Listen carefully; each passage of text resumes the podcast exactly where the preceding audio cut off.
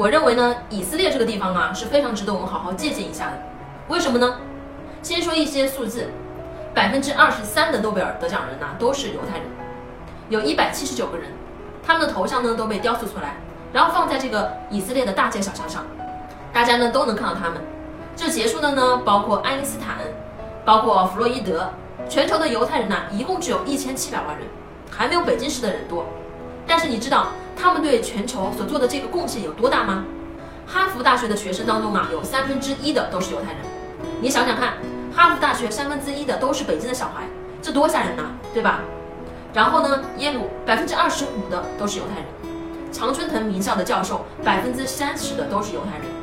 美国所有的投资银行都是犹太人投资的，美国人用的所有的钱都是来自于一个机构，叫做 Fed，就是联邦储备局。